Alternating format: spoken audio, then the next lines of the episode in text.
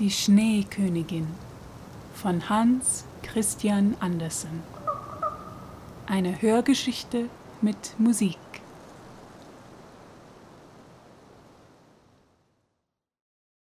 Fünfte Geschichte. Das kleine Räubermädchen. Sie fuhren durch den dunklen Wald, aber die Kutsche leuchtete wie eine Flamme, das stach den Räubern in die Augen.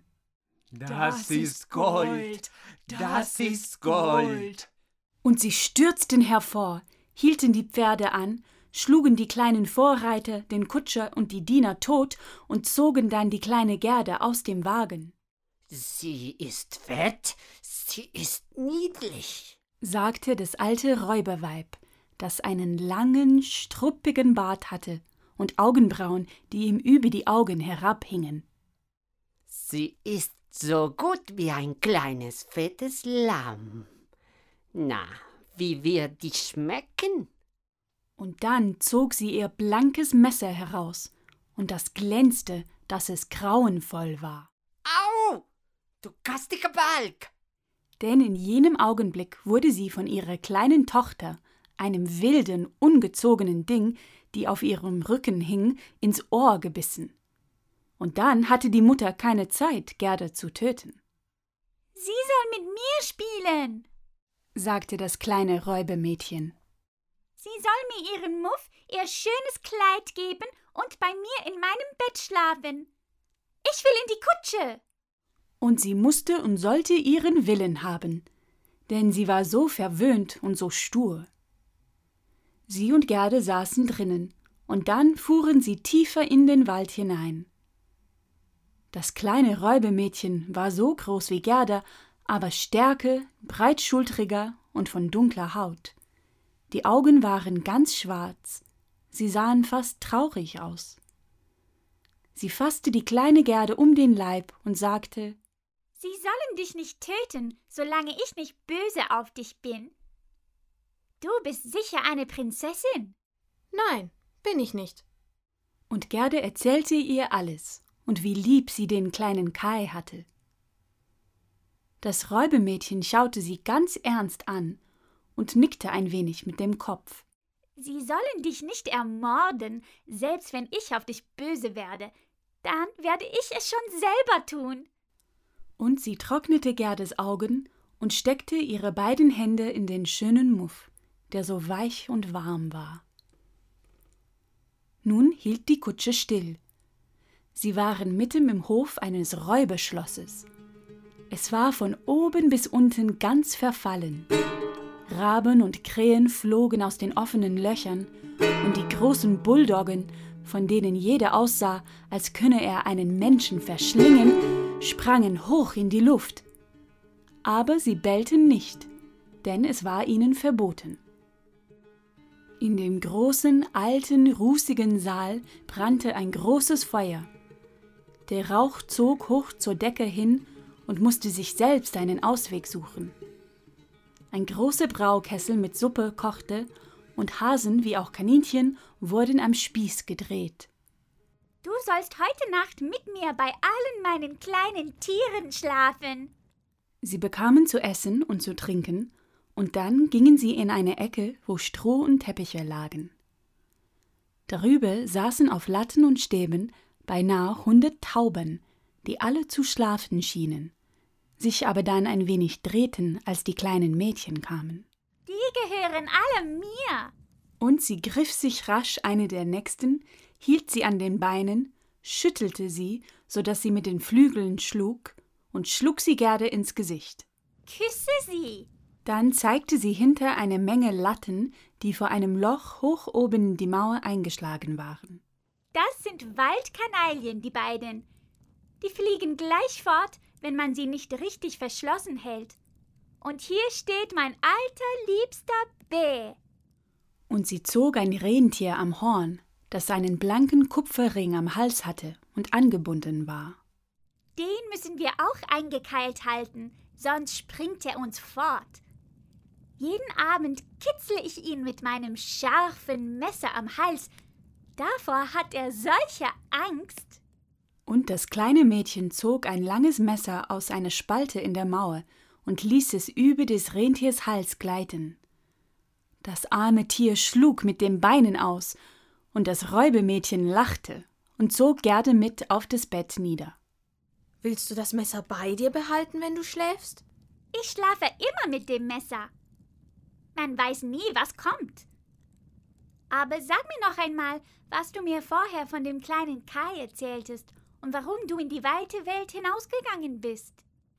Und Gerde erzählte wieder von vorne. Und die Waldtauben gurrten oben im Käfig, die anderen Tauben schliefen. Das kleine Räubemädchen legte seinen Arm um Gerdas Hals, hielt das Messer in der anderen Hand und schlief. Aber Gerda konnte kein Auge schließen. Sie wusste nicht, ob sie leben oder sterben würde. Die Räuber saßen rings um das Feuer, sangen und tranken, und das Räuberweib schlug Purzelbäume. Oh, das war ganz greulich für das kleine Mädchen mit anzusehen. Dann sagten die Waldtauben haben den kleinen Kai gesehen.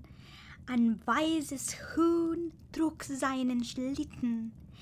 Er saß im Wagen der Schneekönigin, der niedrig über den Wald hinfuhr, als wir im Nest lagen. Sie blies auf uns Junge, und alle starben außer uns beiden. Grrr. Was sagt ihr da oben? Wohin reiste die Schneekönigin? Wisst ihr etwas davon? Sie reiste wahrscheinlich nach Lappland, denn dort ist immer Schnee und Eis.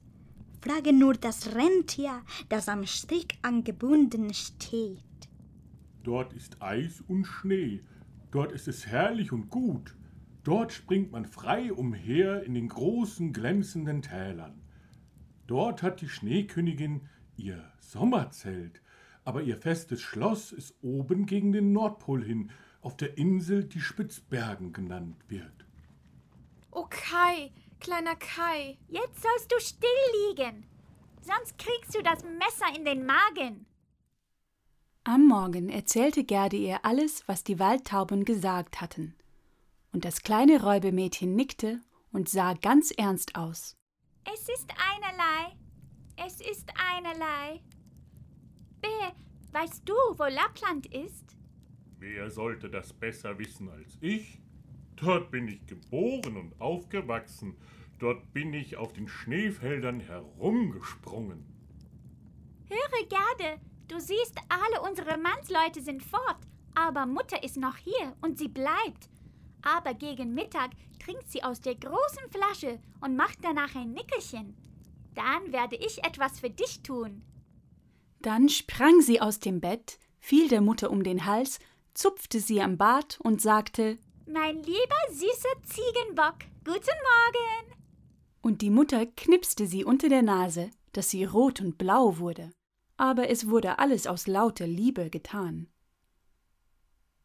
Als die Mutter aus ihrer Flasche getrunken hatte und ihr Nickerchen machte, ging das Räubemädchen zum Rentier hin. Ich habe so richtig Lust, dich noch viele Male mit dem scharfen Messer zu kitzeln, denn dann bist du so lustig. Aber es ist einerlei. Ich werde deine Schnur lösen und dir hinaushelfen, damit du nach Lappland laufen kannst. Aber du sollst dich beeilen und dieses kleine Mädchen zum Schloss der Schneekönigin bringen, wo ihr Spielkamerad ist. Das Rentier sprang vor Freude hoch auf.